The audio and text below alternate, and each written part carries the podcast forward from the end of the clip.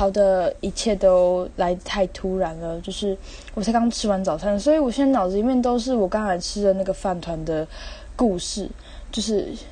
我连名字取吃早餐超开心哦。然后我的第一的故事也是在讲早餐的事情，我我觉得早餐是很重要，但我不晓得它在我的就是生命里占这么大一个部分。